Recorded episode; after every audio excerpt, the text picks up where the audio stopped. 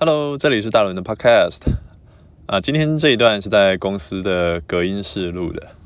啊，说是隔音室，其实它就是一个小小的像电话亭一样的东西，我猜应该是用来让 Sales 啊，或者是呃，就是一些跟客户接触的人，他们可能有时候讲一些比较资机密的东西，客户资讯的东西，他们可能就会用到这些呃隔音室吧，我想，但今天就被我拿来录 Podcast。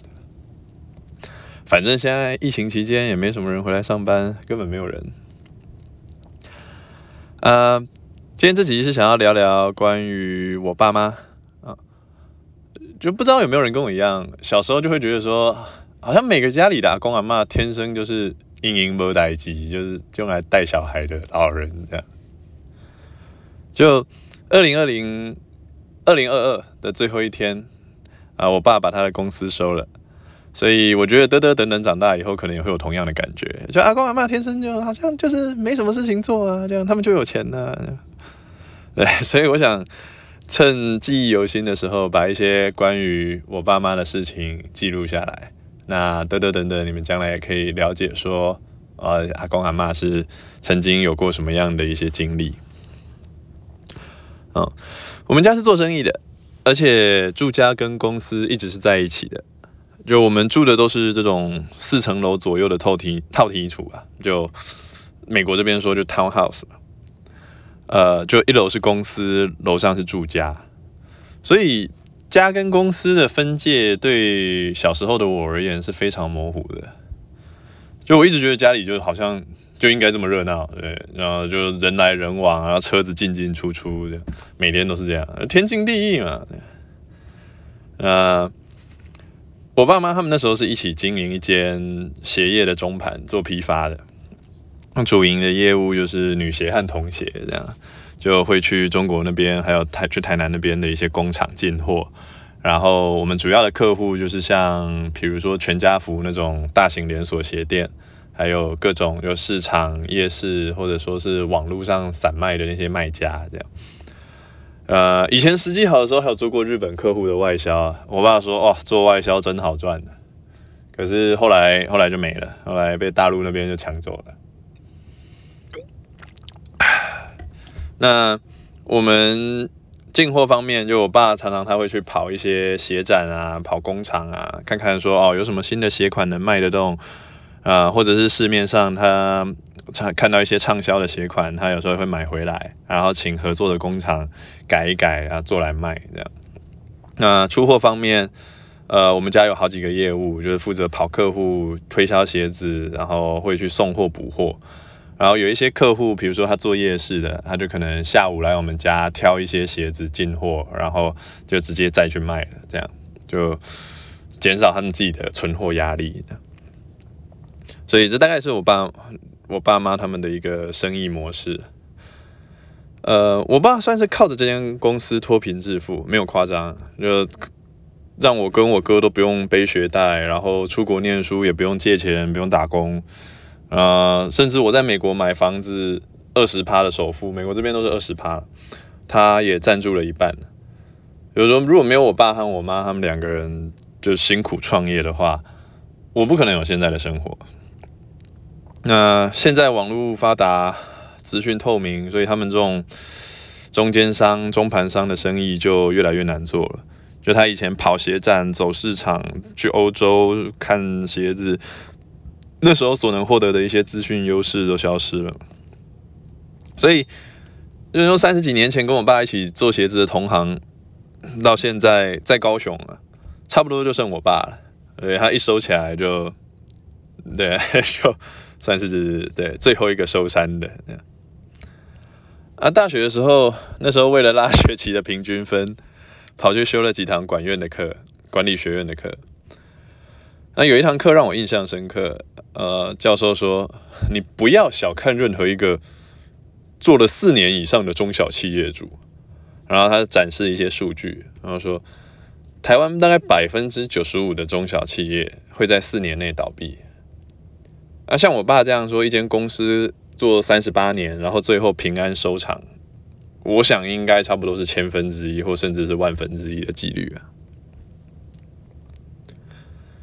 我说他靠我爸靠这间公司脱贫致富，不是致不是夸饰法，呃，一点都没夸张。就致富是没有致到什么上亿身家的大富，但脱贫那个真的是货真价实的脱贫。就我爸小时候有多穷，就连同样在乡下其他村庄的人都觉得我爸那个村庄就是很穷，然后他们那时候台语拢讲庄啊，一个庄一个庄，就村庄的庄这样。然后他老家那块地是盐碱地，一年只有一收，啊，作物的长势也不好，啊，不像其他地方有的可以二收三收这样。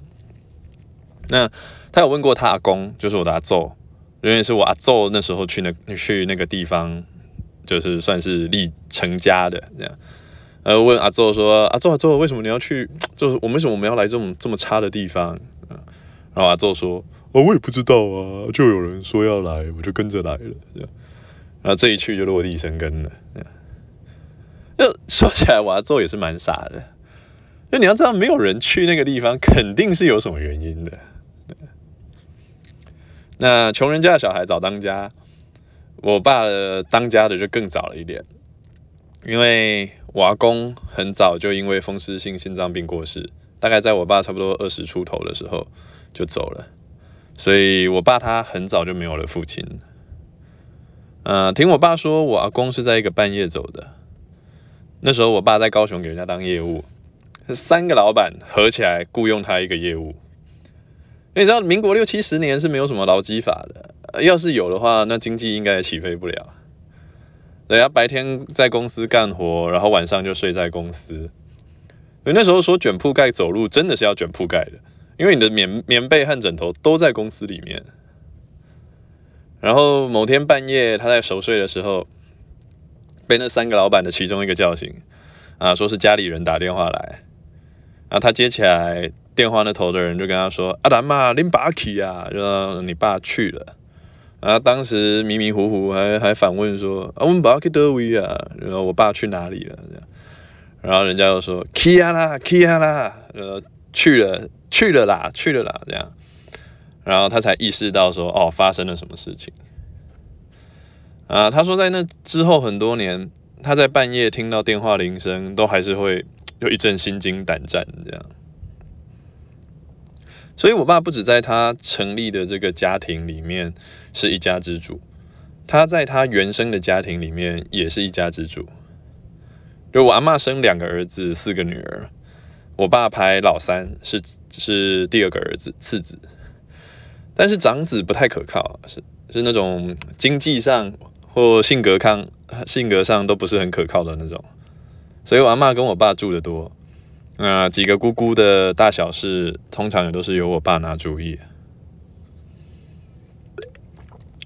嗯、或许是因为从年轻就扛起这种一大家子的责任了，加上后来又创业做生意啊什么的，就我爸的性格一直很强势。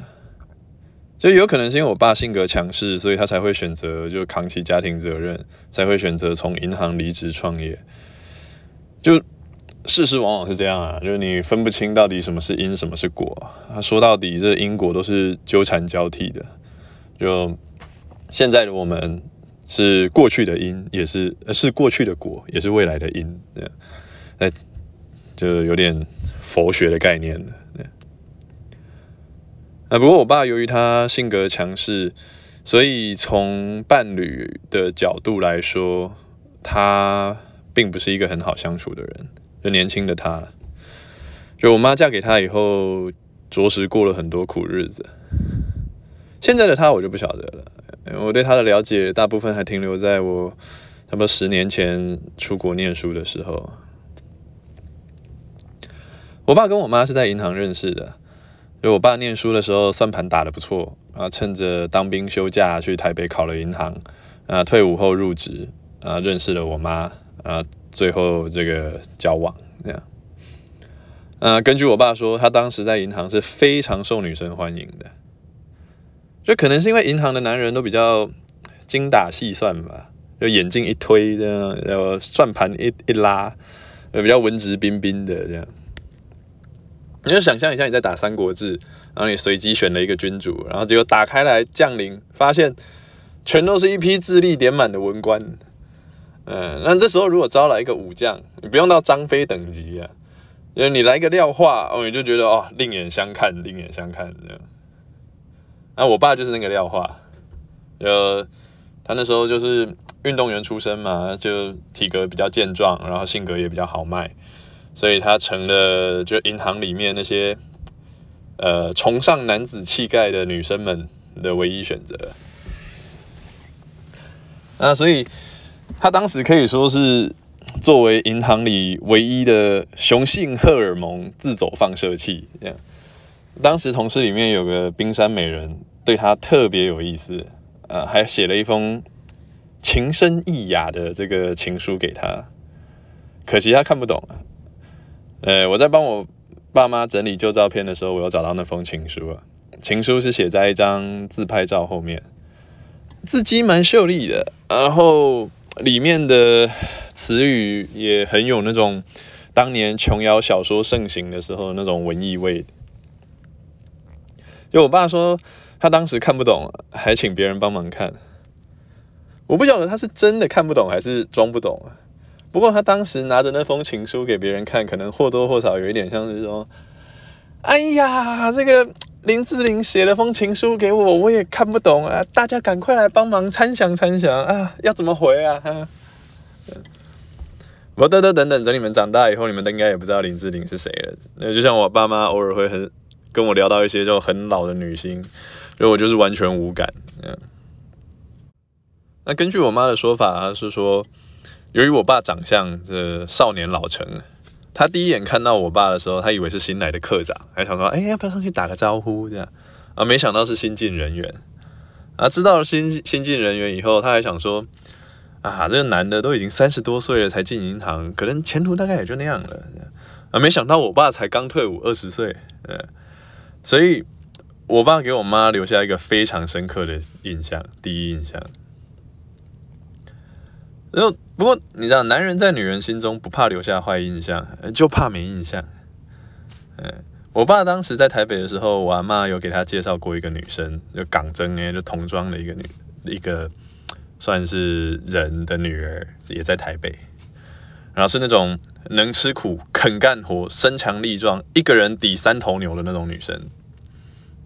那当时一起吃了一顿饭，着实把我爸吓得不轻。他想说。我单身是一人吃饱全家不饿，要是把这女生娶回家，那是他一人吃饱全家挨饿啊！嗯，所以不知道是为了安就老母的心，还是看中了我妈，他开口约我妈出去啊，想不到第一次约就成功了。所以我想我爸妈应该是属于就互相都是那种一见钟情的那一种。不过有句话说得好，呃，一见钟情其实就是见色起意。那日久生情其实就是权衡利弊。那至于说迈入婚姻是一见钟情好还是日久生情好，见仁见智。我爸妈都是第一次谈恋爱就结婚，就没有前男友前女友这种问题。但你知道会有其他的问题，这就像是你找第一份工作就被强迫要做一辈子。呃，尽管那份工作可能在外人看来有千万般好，但你只会看到他的不好，因为你没有你你没有的比较，就你总是得换过几次工作以后，你才比较知道说，哦，我想要做什么，或者是说我可以忍受什么，还有什么是我不可以忍受的。就我爸妈成长环境经历的这个差异之大。造成他们在性格、价值观，然后还有对各种事物的认知，都有非常大的落差。你用天壤之别来形容都不算夸饰，真的。我爸妈的人生其实本该是两条平行线，是银行考试的分数线把他们串在了一起。嗯，我从食衣住行几个方面的差异挑着来说，有时。我爸从小到大每天吃的都是番薯签、含吉签，就含吉签就是把番薯串成这个细长条，然后晒干以后就可以长时间保存。啊，人吃番薯签，啊，家里养的猪也是吃番薯签，啊，一个月可能拜拜或什么，还有吃一顿白饭。然后他冬天那时候寒流来袭，有时候晚上有些养鱼的人，他们家里那种鱼塘的鱼冻死了，然后浮在浮在水上，然后他们那些小孩就会跳进鱼塘里面把鱼捞起来带回家吃。哎，然后那时候那些鱼塘养鱼的人看到都还会拿棍子来赶他们。这样，就你想象一下，连鱼都冻死了，那池水该有多冷啊！就不要说跳进去，我连洗手我都怕，就是受寒落下病根，你知道吗？所以你可以想见他对于吃那条鱼的渴望有多强烈。那相较之下，我妈在台北长大，我外公是派派出所的所长，也算干得不错。就有有一则笑话是这样，就赚到了钱丢了良心怎么办？呃，那就会赚得更多。嗯，那民国六十年代。当到派派出所所长，真的是可以让人赚得流油的。那只是说我外公读书读得多，做人有良心，所以赚得少。但至少还是可以保证一家就一日三餐有饭有菜有肉这样。那住的方面来说，乡下房子就家徒四壁嘛，就嗯很多墙都还是简单用两片竹篱笆，中间填土，就夯实就是土墙。就你可能几个人合力用力推啊，就会倒。就我之前回乡下的时候，还有看到几间他说类似他小时候的房子。那房子里面的就是可能就一张床，呃，然后那个床就是一大片的算是木板或竹篱吧，对，就搭的比较高一些，离地几公分这样，然后上面铺稻草当床垫。然后我爸说风有时候风大冷风会从那种稻草缝隙灌进棉被里面，就是冷的让人睡都睡不着。那我妈从小是住警察宿舍，然后后来搬出来，我外公搬出来有自己的家。那虽然说算不上是那种大家大户，但至少是砖瓦搭砖房瓦顶嘛，对吧？然后不至于说会漏水透风。那家里的棉被也够他们御寒、啊，过冬。那冬天搞不好还可以洗个热热水澡这样。那娱乐方面的话，像我妈小时候，她就是跟其他小孩一起玩跳格子啊、跳绳啊这种的。那我爸他就是捞鱼吃、偷甘蔗吃、烤地瓜吃、采果子吃。有没有发现全都跟吃有关？也没办法，吃不够。所以全部的活动都是在采集捕食。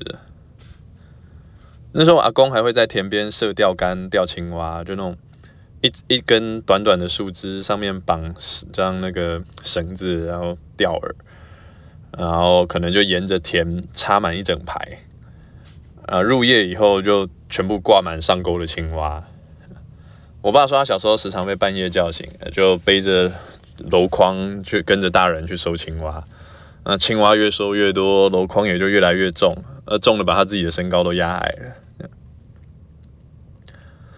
我妈常跟我说，就是她那时候听他他们在交往的时候，她听我爸说他长大的事情，感觉像在遥远的非洲国家，一点都不真实。我心想说，那妈你当笑话听听就好了，你还敢嫁？你知道嫁过去是有可能要过那种生活的。我猜我妈是有想过，但她可能没有认真想过。就她不是很擅长那种逻辑理性的思考，他通常是根据感情啊，根据直觉做决定。嗯，我爸在银行待大概不到一年就离职了，就后来就跟我妈开始远距离恋爱。那他离职是应国家队的征召去打橄榄球。啊，另一方面也是需要钱，就银行工作虽然稳定，但薪水还不够他脱离贫穷嘛。呃，他打橄榄球是念高职的时候开始打的，那当时校队免学费还包吃，啊，不然他是念不起书的。啊，后来当兵他也是在陆军的橄榄球队，叫做忠诚。因为他打橄榄球，英文叫 rugby，就蛮多国家在打的。但美国这边讲橄榄球大多是指 football，就美式足球。美式足球大概只有美国在打，但他们每年还是把总决赛叫做 World Cup，就美国杯就世界杯嘛，非常具有美国人的精神。呃，国家队集训了几个月，还拉去日本，拉去夏威夷做训练，但最后比赛还是稀输得稀里糊涂的。呃，回来以后全队在机场原地解散。解散以后，我爸就开始找新工作，就做了木匠，然后当过业务，就是三个老板合请他一个业务的那一间，然后也摆过夜市。那最后他从摆夜市摊转行做中盘。算是从这个产业链的下游逆流而上到了中游，啊，这之中也一直跟我妈保持远距离恋爱。当然了，我爸跟我妈交往的时候已经没有小时候那么穷了，毕竟在他念书的同时，我几个姑姑他们也都在工厂工作或是摆摊赚钱，所以家境已经有改善很多了。但他每次上台北去找我妈约会的时候，一身能看的衣服也都是跟朋友东拼西凑借出来的。我妈会那时候会问说：“哎，这件衣服好像不太合身。”她就说：“哦，这是谁谁谁的。那这件裤子好像有点宽啊，啊，这是谁谁谁的。”这样。那我妈嫁给我爸的时候，她是刚开始做中盘，就住家住的地方是租的，然后一台 Wispa 摩托车是用来跑送货跑客户的摩托车，是贷款的。啊，家里唯一一台电器电视机也是贷款的。说真的，就我外公从大陆逃难到台湾的时候，应该都还比我爸有钱。就我外公当时为了逃难方便，就身上的纽扣都是金子做的，就逃到，比如那时候是想说逃到台湾以后，这些纽扣可以拿去当，然后换点钱。然后我爸不要说全身家当。你全家的家当加起来都不知道有没有一一颗金纽扣的价值。嗯，创业维艰呢，除了煮饭洗衣以外，我妈也就跟着我爸开始干粗重的体力活，打包、捆货，就连怀孕期间也没有休息。其实我妈算是自幼体弱，虽然只有体弱，没有体弱多病后面的，但是。他升起的时候晒太阳晒太久会晕倒，就你大概就知道他的体有多弱。然后他又瘦，他嫁给我爸的时候可能就只有四十公斤吧。啊，从小到大也没有什么运动，所以体力劳动对他而言是非常大的负担的。就像就像马拉松，就对于马拉松选手而言，五个小时跑完，呃，轻轻松松，对。那但是对于我而言，可能你给我两三倍的时间，我也跑不完。我不知道我爸有没有意识到，就他娶了我妈是都市女人，但是他却用乡下女人的标准来衡量我妈。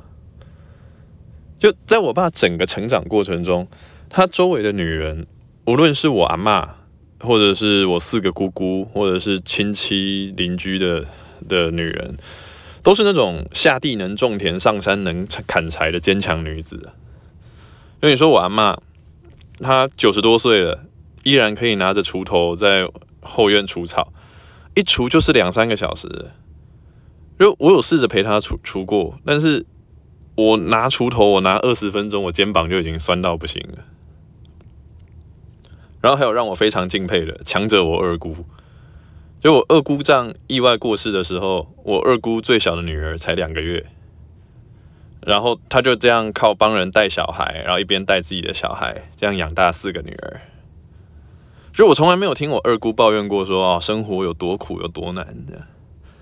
就你知道，当你有一个同事对他的工作一点也不抱怨的时候，你知道很有可能是因为他的上上一份工作更糟。就这种乡下女人，她们是从小。可能过苦日子过得惯，就他们身强体壮，也习惯体力活。但我妈不是，我妈本来是不用做的，她是嫁给我爸以后才开始做，而且一做那个强度就超级高，所以这给她身体留下很多运动伤害。就你想，她结婚前原本的生活就本来就是比较悠哉的，然后银行的工作也是比较轻松的，打打算盘，可能最重的东西就是钱。所以，对我妈而言，她这个生活的变化让她感受到非常大的落差，然后也累积了很多的苦楚。但是在我爸的认知中，就生活本来就是那样的，所以我妈当时的抱怨对他而对我爸而言都变成了无病呻吟。这是我觉得我爸最不好相处的一个点，就是说他很难切换到别人的立场去思考。但不过你换言之，就是你你会选择白手起家拼起一间公司的人，都不是好相处的人。因为你好相处，就是说啊脾气很随和啊，很细心体贴啊这些。就你具备这些人格特质的人，大概不会去创业啊。就算去创业，大概也就是在四年内成为那百分之九十五。因为我妈认识我爸的时候，恰好是我爸在台北经历他一段人生中相对悠哉的时期，就银行里的工作稳定，然后我爸上班也就是固定上下班，然后就很幽默风趣，然后就爽朗豪迈那样。所以我觉得我妈爱上的是那样的我爸。如果她是在其他时期认识了我爸，我相信他们两个只会是朋友。就很多夫妻结婚以后会说对方变了啊，不像以前一样。我说废话，当然会变。以前你们有共同财产吗？以前你们两个的生涯规划必须必须绑定吗？那你们的消费观跟价值观真的会影响到对方吗？就恋爱跟结婚是不一样的，就很多人都知道，但知道归知道，只有你亲身经历，你才会感受到说这个恋爱跟婚姻之间的鸿沟。就我爸性格很执着，就套句我太太的说法，就是对自己狠，就这是他成功的原因之一。就他以前比如说骑摩托车去送货，有一次碰上倾盆大雨，就视线看都看不到，然后摩托车骑着撞上了安全岛，那前排牙齿掉了好几颗，脸上整个鲜血横流。啊，他不是去医院，而是赶快把散落一地的鞋子收一收。然后赶到下一个客户家，把还干的鞋子送一送。那客户看到都傻眼了，赶快帮他止血、处理伤口。然后他血止了以后，又骑着车赶回家，要把那些鞋子弄湿、淋湿的鞋子给晒干，这样晾干。这真的是创业维艰啊！这种例子在他做生意早期真的是多不胜数。当然，我不是说就是像他这样性格强硬执着就一定会成功了。毕竟很多跟他一样强硬执着的人都失败了。但如果你不具备那样的性格，肯定是不会成功的。因为你作为老板，你必须要不断的去要求别人。如果不是这样的话，你的公司早就散了。毕竟我自己也是领薪水的，我知道公司里面大部分的人其实都是该摸鱼摸鱼，该打混打混。那你能不从公司偷油水就已经是道德楷模了。有啊，会有那种很拼的，但是毕竟是少数。而且，就我爸他自己本身性格那样，然后他也会这样去要求家人。就像我妈跟了他最久，所以我妈算是被要求最多的。那我妈也是很拼啊，她就是她蛮倔强的，就她。觉得要拼一口气给别人看，不能让她让人家说她娇生惯养，所以她即使怀孕，她各种粗活也是都还在做。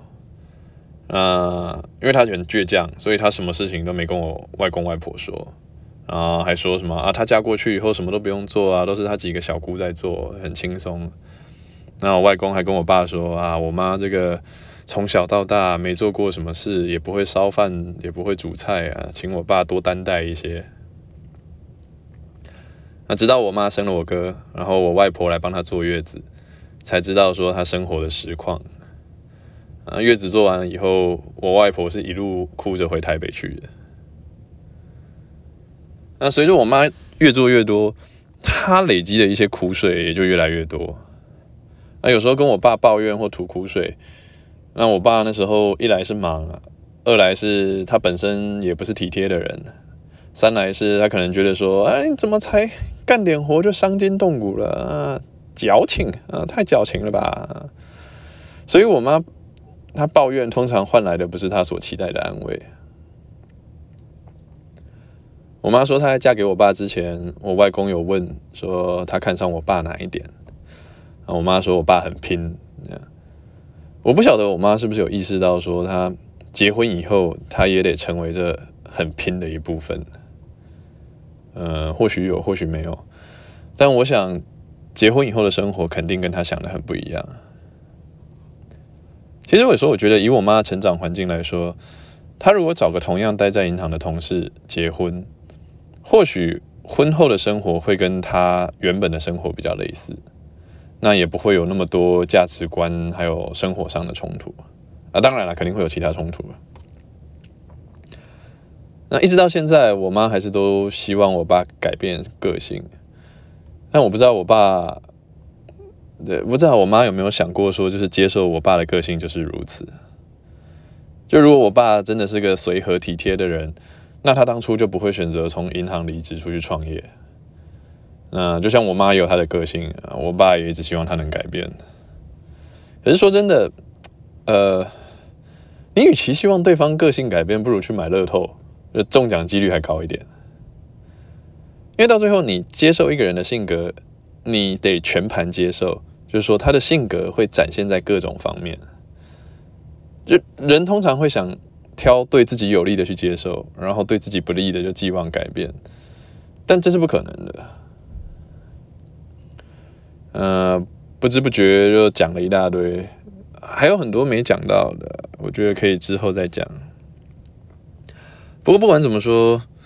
我今天可以在这边就是抒发感叹啊，分析我爸妈的想法、性格，讲些五四三的这样，还是归功于说我爸妈当年付出的辛苦努力，让我可以说生活在一个经济相对宽裕的阶层。